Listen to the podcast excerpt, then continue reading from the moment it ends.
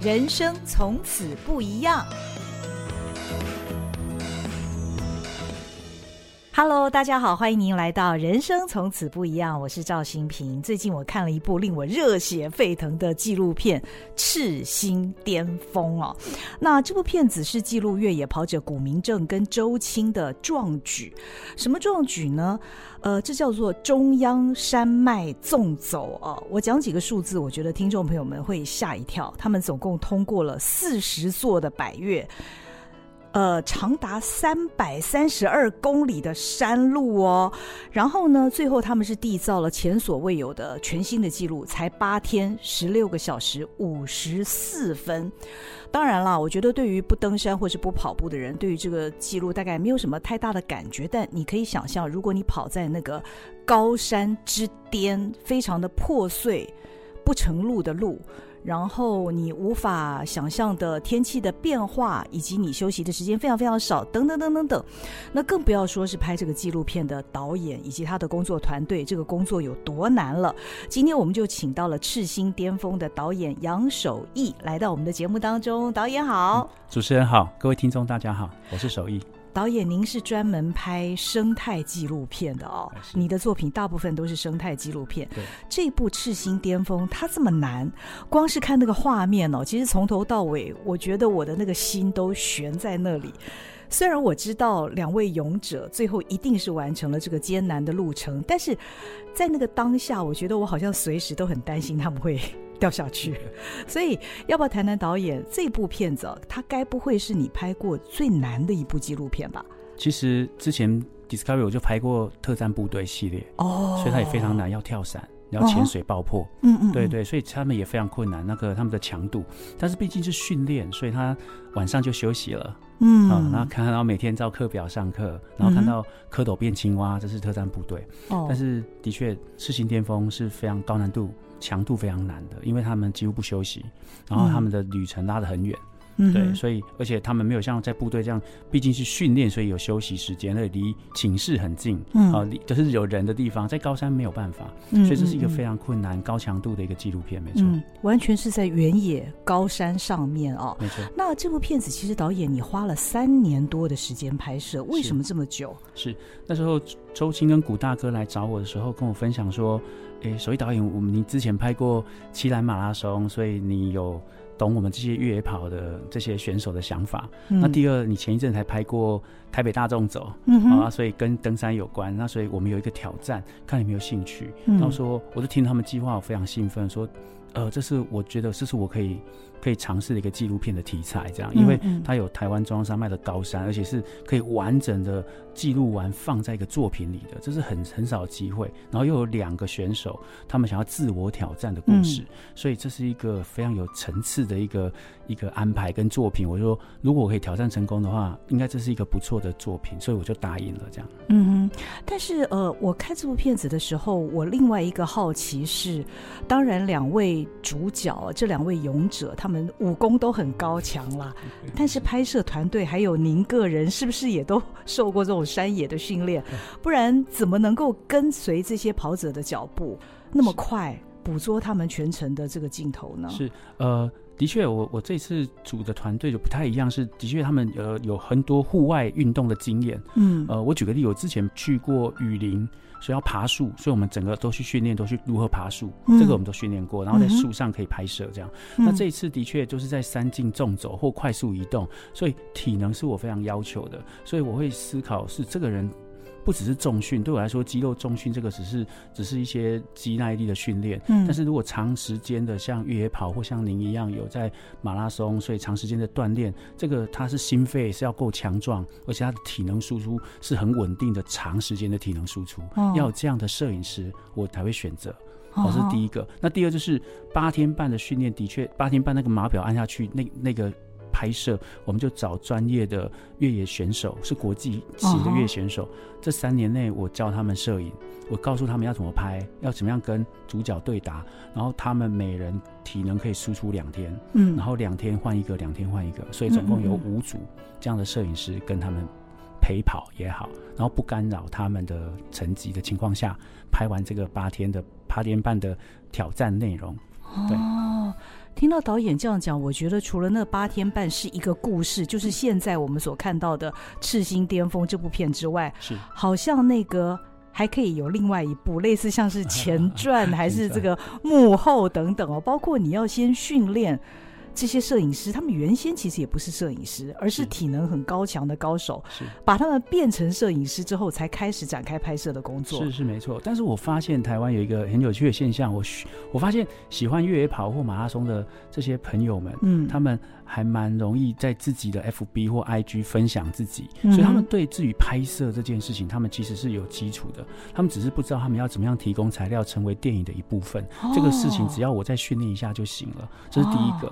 那第二就是除了这这几个精英选手之外，我们还是用了我们正规的这些摄影师。只是我要求是他们要有有能够有跑马拉松或者是越野跑的经验，体能输出可以长时间输出的这一种。伙伴比较适合，那这次他们就担负这三年半的训练，嗯、因为训练就速度没那么快，嗯、就可能一段一段来。北一段我们用四天，嗯、然后我们大量的拍摄周星跟古大哥他们的对话，嗯、他们调整他们的步伐，嗯、或者是他们分享他们的策略，分享。山上的面包，好像这些故事，嗯嗯嗯，那就是在这三这三年半的细节里面把它记录出来的。嗯嗯嗯，这次的这个古明镇，它是有这个山顶狼之称哦。那周青是所有的跑者都很熟悉的越野一哥。嗯、那他们两个人的这场行动呢，目的是要破纪录。是的。本来设定的时间是十天，后来没有想到八天多一点就完成了。是但是我想到的是。这部电影除了记录这八天之外，刚刚听导演的说法，前面经过了三年多的时间。换句话说，是这两位登山的越野高手，他们为了这场破纪录的行动，他们之前所有的练习、探勘等等。都是由导演您所率的这个团队跟随他们一路的记录下来。是的，是的，没有错。所以，呃，我们也要揭露一下这些体能那么好或者是成绩优越的这些选手，他们平常是怎么锻炼的？嗯哼。那周星跟古大哥是截然不同的两个组合。哦，那古大哥六十岁，我常说有一个人愿意在六十岁才为自己的生命提案，然后奋勇向前，这非常有趣。Uh. 那他毕竟是土法炼钢的一个。一个运动员，我们在我们影片里面也看到他四十岁才开始运动，嗯，所以他在车厂，他是一个修车厂的那个钣钣金师傅，他现在是负责人，嗯、所以他透过这些这些工作过程，就在锻炼他的前胸啊这些肌肉，嗯，那他自己业余时间，他就到中心大学去跑步，嗯，所以他其实就这样训练而已，嗯、但周青是学院派的。他二十多三十岁，所以呢，他用的是科学化的训练。好、嗯嗯哦，那的确他也得到很好的成绩。嗯、所以这两个人其实，在对体能输出或者是对运动的那个养成上，其实截然不同的。那接下来就说，还差三十岁，那他们真的有可能在高山完成任务吗？这才是故事里面很重要的核心。嗯嗯嗯，这么长的一段时间里面呢、哦，三年多，除了看见这两位呃勇者他们不同的训练方式，跟他们对于这场挑战的态度之外，我相信导演在这个中央山脉这么多座的高山当中，你一定也看见了，不管是大自然的奇景也好，或者是一些人与人之间的互动也好。呃，你觉得拍这部纪录片对你个人的收获是什么？除了最后成了这一部很好看的纪录片之外，是，呃，当然，呃，当初我答应他们的时候，我第一个私心就说。透过这个纪录片，我一定也可以得到不少百越 的路带哦。因为平常真的要爬山也很难，可是跟这些精英选手像工作班的伙伴的关系，一起上山，一起拍摄，其实他们让人很安全，因为他们很强。你跟强者一起上山，其实那个是安全感是够的。然后有时候的确我们负重比较重，是因为我们背背了摄影器材，那他会帮我们。那这一次的整个拍摄，我们其实都尽量不找我们说的 porter，就是我们背负的伙伴。哦，哦这中间大概有两次，我们找了一个喜欢重走的伙伴来担任我们帮忙背一些重装之外，剩下其实我们都自己背，因为我们自己也感受到身体的疼痛跟疲累，然后我们也比较知道他们所负担的那个代价是什么，所以这个也是这一次我一直跟我们的伙伴说，我们要跟他们一样，一样劳累。哇，这样对自己的要求会不会太高了？但是你的犒赏就是你到高山，你吃的东西或者你看到的一切，你都会不一样。那个不一样，刚好也挑战这些摄影师或导演，能在镜头上再再一次呈现这样子。嗯嗯嗯，导演，我曾经看过一个报道啊，你曾经说你心里面最大的盼望就是用台湾人的视角为中央山脉书写故事。记录记录那张神秘而美丽的脸。那这一次这部片子的拍摄过程当中，它让你圆梦了吗？的确是这样，至少是一种方式的呈现，算是成功的。嗯、因为我们常常都说中央山脉是护国神山，嗯，呃，我们很轻易的讲出来这四个字，但其实我们对它不了解。好，那它承载很多生命的奥秘在上面，然后它、嗯、呃庞大的身躯也抵挡风雨，然后它又积蓄水源，让我们有大河流出来，孕育山林成长，变成很大的栖地，有很多保育类的生命在里面。嗯、这些文稿其实常常在我的生态影片的纪录片里面常常会书写，嗯，但是最终它只是服务我拍的生态的物种。我还是没有曾经把这这张庞大的身体的中央山脉拍出来，以它为主角。所以这一次我这样分享，就是希望以它为主角，然后把它呈现。那我觉得我我是成功的，因为至少我用镜头呈现出来。那第二就是我的那张脸并不一定都是漂亮的，因为一般来说我们上高山看到的画面都是大景，我们都用大景嘛哈，月历。哦，国家公园出的月历都非常漂亮，嗯、湖泊、蓝天、白云，然后清脆的草坡，哦，呃，笔直的那个高大的那个撞到月亮的树这些。嗯，但是其实在这个纪录片里看到，大部分天气都不太好。嗯，那因为它考验人，所以中央山脉的脸不会是漂亮的脸。哦，它当你的身体。备受煎熬的时候，那一张脸在你心中反映出来，跟你看到的那才是真正的另外一张脸。所以中央山脉脸是多变的，要有人用不同的环境去呈现，才会出得来。嗯，所以也透过古大哥跟周青的故事，也帮助我们又看到了另外一张脸。嗯哼，对，是这样。这个部分你心里面的感受，会不会在你写的这本书里面会表达的比较多一点？呃，呃，的确。那书里面除了古大哥跟周青更精确的用文字来呈现之外，呈现他们他们这八天半的过程，还有三年的训练的过程交叠之外，我们还找个六六位对高山很有爬山经验的不同世代的人，他们有人从文化，有人自己从自己原住民的角度，所以那张脸更完整、更立体。当我们一个人用不同的角度留下一张照片的时候，三以三 D 动画来说，它就可以拼成一个立体的脸了。嗯，所以它绝对不是一面。如果你提供更多面，那 AI 就会换算出来它的完整的立体的脸的样貌。那不同人去书写，不同的背景文化的工作者去书写，还有纪录片，那张脸就会更完整。那如果赤心巅峰只是第一个提出这样想法的话，那后面很多创作者都可以接力来做，因为大山就在那。但是我们很少以它。为主角，或以它为背景和、嗯、场域来呈现台湾的故事。其实我要谈的是这个。嗯嗯嗯，导演，那这三年多的时间，那这座山脉又不止一座山脉了，总共四四十座的山脉哦。它这么难拍，你们当时是一天要工作几个小时啊？呃，当然上山就我们都知道，上山其实就没有分工作时数了哈。当然。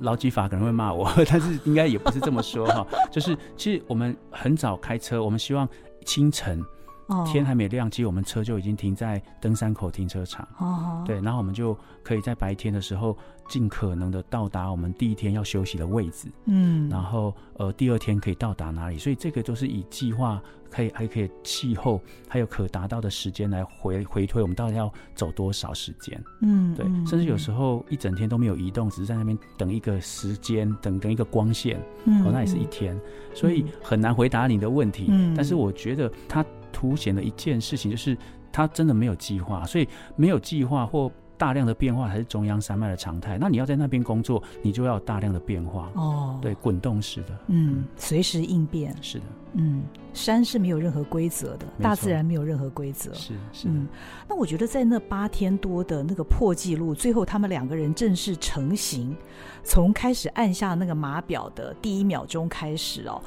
因为是要破纪录，所以他们没有办法等摄影团队，也就是说。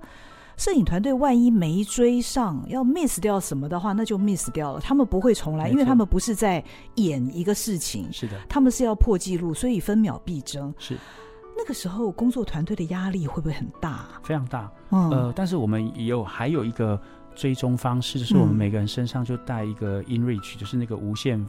发报器，它的功能就是每我们设定每五分钟送一个讯号到卫星，然后回到我们的电脑，每人带一个，在包含的那个摄影师，所以我们可以看到他们三个点是不是都粘在一起。所以故事里的确，古大哥有一有一有一个时间，他是比大家走得快，对，离开的那个也可以看到他在移动。我们这边就担心了，他到底发生什么事？那个要等到。回到那个补给队晚上的时候，才有可以正正式回报说他们刚刚可能，呃，古大哥提出说他不等周期，然后先走，嗯，好、哦，这是有一点剧透，但大概是这样，所以我们可以知道说，所以我们真的压力很大，因为通常山上发生的事只有三个人知道，第一摄影师，第二就是古大哥跟周星，只有他们三个人知道，嗯嗯，嗯，对，包含吵架，所以呢，这这个部分就是透过那个那个定位点。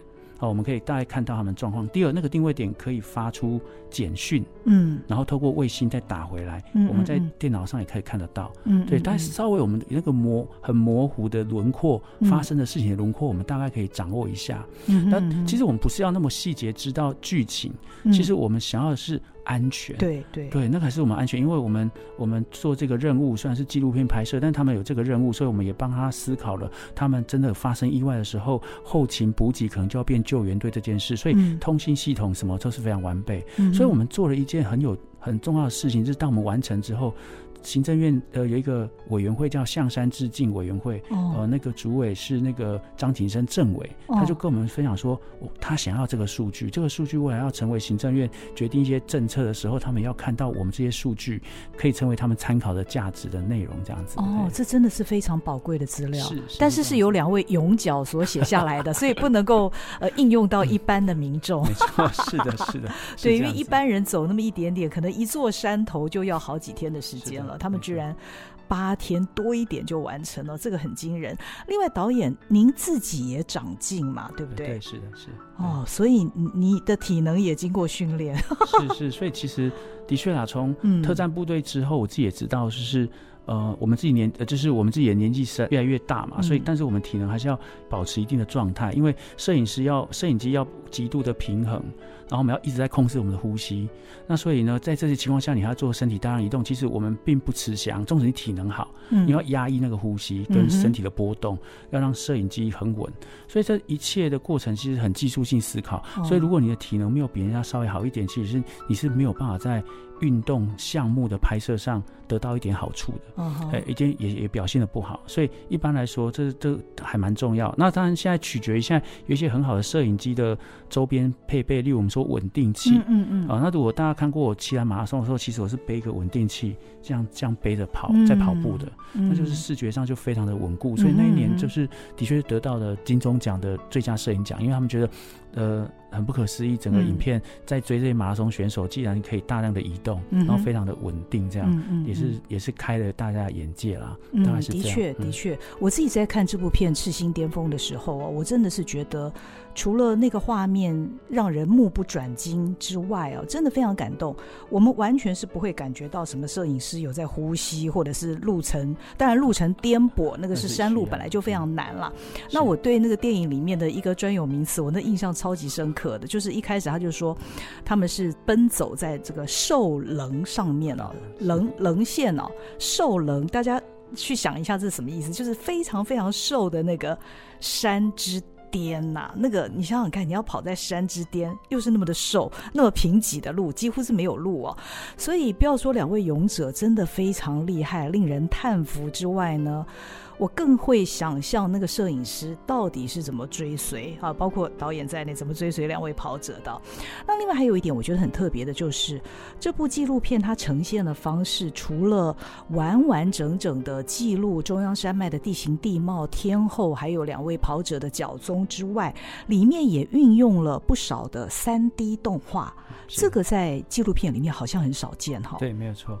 我虽然是学院派的电影的导演，嗯，但是主要做纪录片都是科普的，嗯、所以这些关键字加起来，大概就是可能就是变成今天赤心巅峰的一些艺术表现的原貌哦的原因。哦、第一是因为我科普嘛，所以我我本来就觉得中央山脉是可以艺术化，但是我觉得我想要更看到真正的科普，透过。电脑动画真实的这些数值所呈现出来的峰值，每一座山的峰值，嗯、然后呢再贴上表皮，然后透过电脑运镜，它会是什么样子？嗯，虽然我们因为它那个飞过去的画面，它绝对比现在的飞机都快哈，因为非常快，但是让大家观众心有所感的说，哇，原来我们的山是真的样貌是长这样连峰，然后它上面是让他们更身临其境，这是第一个。那我也得说，的确，至今为止，台湾应该还没有一个团队，甚至政府部门把整个中央山脉的立体图，像我们这样用电脑高画质把它做出来，应该我们是创举了，是第一个创举，对，是。嗯，甚至于连那些跑者的内心世界，也有部分是用动画来呈现的。对我来说，虽然我们说要呈现中央山脉的脸。那那张脸到底什么样的脸？所以我也开放了，让找几个像这样的艺术工作者或动画团队，我跟他们分享我的故事，那他们用他们自己的表现去呈现不同的动画呈现的美感。呃，有些用手绘动画呈现内心的恐惧嗯或死亡的一线之间的那个那个紧迫性的那个感觉。那另外可能用得 IF 奖的一群年轻人，他们用偶动画的方式哦来呈现偶动画，嗯，整个中央山脉这三百多公里会发生的故事，这个其实大家进电影院去看就知道了啊！我非常鼓励大家去看这部片。那我也很好奇，导演你最初是为什么会决定要走上拍纪录片的这条路呢？这不是一条容易走的路哦。是，当然跟我养成教育有关。当初在学院的时候，的确都看很多戏剧的电影，嗯嗯，纪录片其实看很少。等到我出社会的时候，其实台湾那时候电影工业其实并没有很蓬勃，嗯，而那时候机器很贵，所以其实要拍剧情片的那个团队。比较少，所以当初出社会，其实第一个进的一个工作室是一直在为，呃，比如说公共电视在拍纪录片的团队，哦，所以我从那里开始才开始拿电子的摄影机来做记录，哦，然后跟着老板或导演哈，那时候可能我是编剧或助理之类，嗯，对，或者是剪辑，哦，可能担任不同角色，一直到离现在大概十六年前，国家地理他们开始征案的时候，嗯，呃，我们团队就去。得到一个不错的案子，然后从那个时候开始就跟国家地理还有 Discovery 合作，哦，对，然后之后还是继续做纪录片，一直到我自己成立工作室到现在十二年。哦哦哦，也是一种缘分哦。这就是为什么，因为你跟这些频道合作的话，有比较多拍摄生态或者是人文文化这个部分的题材。没错，是的，是这样子。所以你自己后来也发现你喜欢这个题材吗？科普来说，我蛮喜欢，因为我我蛮喜欢提问。嗯那提问就要答案，嗯，这些答案通常是用科学的论述去回答你。嗯哼，那的确，我本来就觉得这世界很有趣。那这些世界的形成，或谁让这世界运转，那世界的每一个细节，它都一定有逻辑。那这些东西透过科学家，我们就把它揭露出来。所以，大部分国家地理跟 Discovery 他们呈现的是事情为什么会是这样，我们就跟着一组科学团队去把它揭秘。大概国家地理 Discovery 的旅程。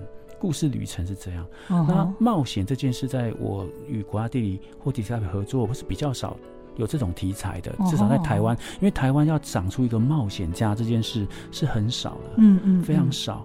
好，所以的确它不太容易。但是台湾有很好的医学团队，uh. 或者是科学团队，哦，那所以这个很容易去 research 他们，然后跟他们讨论，然后可以。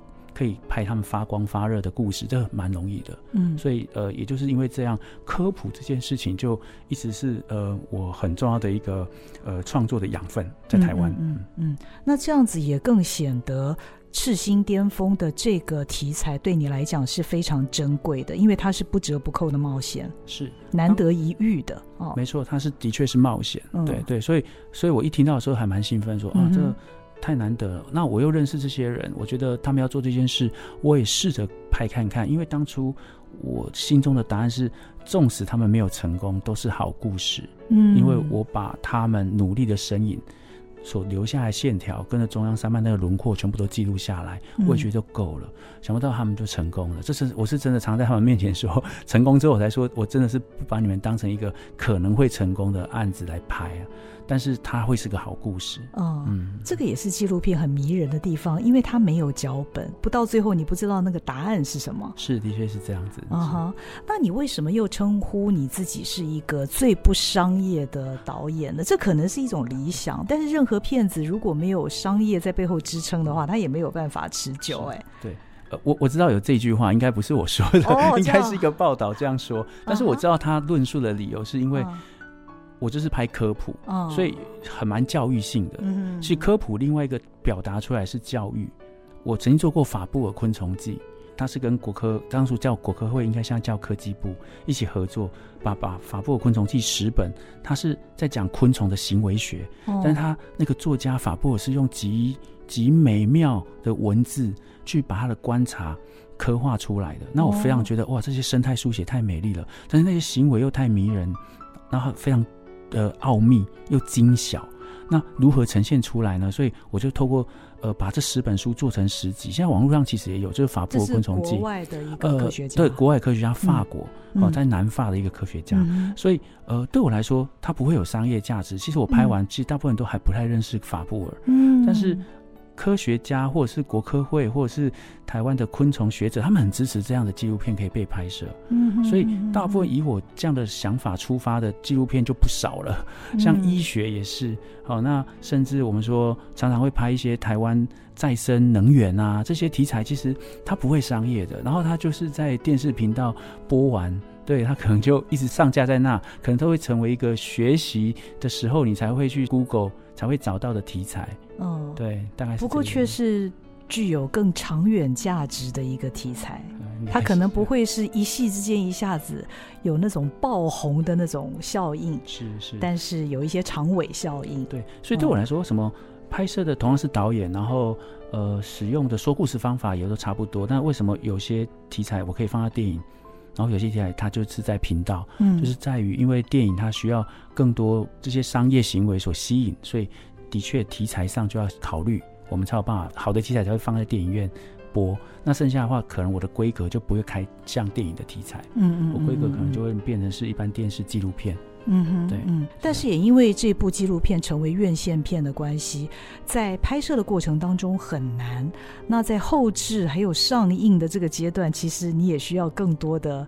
银弹来支援哦，这个部分也很辛苦。的确都是一条新的路，因为以前做完就由国际平台他们自己去推播，嗯，对，然后我们写一些文章或者是配合呃行销还可以，但是到电影就不太一样，嗯，电影它就是另外一个思考，所以它需要有电影公司，那它需要思考你要的观众是你从来不认识的，嗯，在国家地理跟 Discovery 的时候，我的制作人可能是印度制作人，他就跟我说。我们的群众都是一些可能是中产阶级，嗯，哦，那他们可能看的时段是几点到几点？嗯，那有些时候可能是劳工阶级，他们看几点到几点？那你这一部呢是做很 man 的，所以呢是给劳工阶级，他们比较爱看，他们会喝着啤酒，然后吃着呃咸酥鸡看我的故事。哦，那你可能在拍摄上你就要这样拍，哦，所以那个时候都很精确，会知道我的观众。虽虽然我不认识他们，可是透过电视放送，他们会知道我的群众会是谁。嗯，那电影就不知道。嗯，所以的确是一个新的开始。所以开始我们因为电影的费用也比较高，嗯、所以的确我启动了一个呃一种叫做募资，因为我需要三百多万来做刚刚说的那个三 D 全动画的那个三月图，嗯、所以的确也透过募资。但当初我的想法是透过募资也让。有点像广告，就先把行销走下去，让大家知道我们有这样的一群人已经完成这个任务。明年想要推出纪录片，嗯、你们可不可以成为我们的力量？嗯、呃，让他可以上院线。嗯、呃，我觉得大家都很支持，所以我们的募资也非常成功。这样子、嗯、是，所以这部片看起来不只是古明正跟周青破纪录的一个表现，它也是导演您破您个人拍片的一个纪录的里程碑喽。是是，所以补给队的人他常常会讲一句话说：只要你你够努力。的话，其实很你会找到很多人帮你。他们常常会讲这些话，我觉得越野跑者、嗯、他们喜欢讲这些话。Uh-huh. 我我自己很蛮有同感的。对，嗯、你也体会到了，体会到了是这样、嗯。所以这么多年来，你从事拍摄纪录片的工作，让你有不太一样的视野哦，跟一般人比起来，或者是你当初如果你是从事戏剧方面的作品的话，现在是完全不一样的。是，的确，呃，我大部分的工作的确就是纪录片、嗯哦、那当然也曾经。跟客台合作过拍摄戏剧，可是当初客台找我拍戏剧也是说啊，你是生态导演，所以有一个戏剧跟生态很有关系的，哦、请你来长进，然后帮我们诠释这个故事，就是电视电影的一一小部分。嗯、的确，我的确都是拍摄生态，而且以自然为主，所以因为这样，我去过很多国家，甚至也拍摄无国界医师他们怎么在战争的这种氛围，或者是穷困的这个氛围，他们没有很好的医疗的器材，他们怎么手术？嗯、我拍过一场手术，真的手术。嗯在呃，把一个肿瘤割除，在没有麻醉的情况下，哦、uh-huh，台湾的医生，在非洲非常非常严苛的环境，他必须要动那个手术。嗯，所以呃，那那场我刻骨铭心，我自己感受，因为那个病人在呃，他也很忍耐，但是他还是一直在在疼痛。的叫叫出声音，所以那场手术是我曾经看过，是现在我之前想，现在看起来还是觉得是非常伟大，真的为了要救活他的命。嗯，嗯，所以像这样的故事，其实我体验很多。例如最近我们谈到的是说全球暖化，呃，所以珊瑚，所以我们也潜水，我们去看，我们以以为会永远都会存在的珊瑚礁，它就一天因为热热浪来的关系，整个就不见了。所以这些故事都在我们的记录里面，我们是比观众更。更快，然后更身临其境的在里面看到这些事。嗯，这给你什么样的成就感呢？我其实心中都觉得，人如果不努力维护这个世界的平衡的话，这个世界是有可能会消失不见的。嗯，的确，它慢慢的在消失，所以这个速度其实看起来越来越快。嗯，很多人都不知道。除非你把他带到现场，嗯，那他们没有办法带到现场，那可能就要透过影片告诉大家，这血淋淋的事实真的每天都在发生。嗯哼，嗯，那导演，你有下一个拍片计划了吗？我下一个拍片计划，我我目前有三支纪录片正在做哈，然后两支是电视，那一个还是电影，就是明年这个时候时候会播出的。嗯两支纪录片对我来说也蛮有趣，一个是透过运动医学来了解台湾顶尖的运动员，他们要挑战奥运。他们还要付出多少努力的故事，哎、oh. 欸，所以身体会看到他们有很多的呃测量的数据，oh. 对发力的肌肉要用哪一块，mm. 对他们跳跃的姿势应该要怎么做，嗯、mm. 欸，对，就是我们现在桌球好手林云儒的故事，还有一个呃是跆拳道的呃新秀。对这些故事，这样是第一支纪录片。那第二个的话是讲干细胞，是在日本拍摄的，可是全亚洲都看得到。哦、它是一个很新的未来医疗，嗯、对，是自体干细胞这样。嗯，嗯，第三个故事是我现在比较更多心力去思考的，就是有一个声学大师叫呃徐雅英，他其实在前三天他就先逝，然后离开了。哦，那他九十岁，他是跟他是跟贝聿铭一起工作的。所以我们、嗯、我们都知道，贝聿铭盖了罗浮宫。对。但是罗浮宫当初盖好的时候，贝聿铭并不开心，嗯、因为要开幕的时候他非常担心，因为罗浮宫是地板是大理石，嗯、天花板是玻璃，嗯、所以只要一个声音，那个来回震荡、嗯、会让很多人不舒服。嗯。这样怎么可以成为美术馆？他就找他的小老弟，就是徐雅英。他是声学建筑声学的，他透过一些技法，不破坏玻璃力学的结构之下，把全部的声音都吸走了。他就是这样的人，但这不是他最主要的关键。他的真正的专长是帮每个建筑师设计最好的音乐场域，让大家在里面听古典音乐的时候得到最完美的残响值。所以现在高雄卫武营可能是他自己说，高雄卫武营是他这辈子最好的音乐厅。那也就是说。高雄卫武营应该是世界上最好的音乐厅。嗯，导演接下来的每一个题材都好吸引人哦，好科学啊，好想看哦。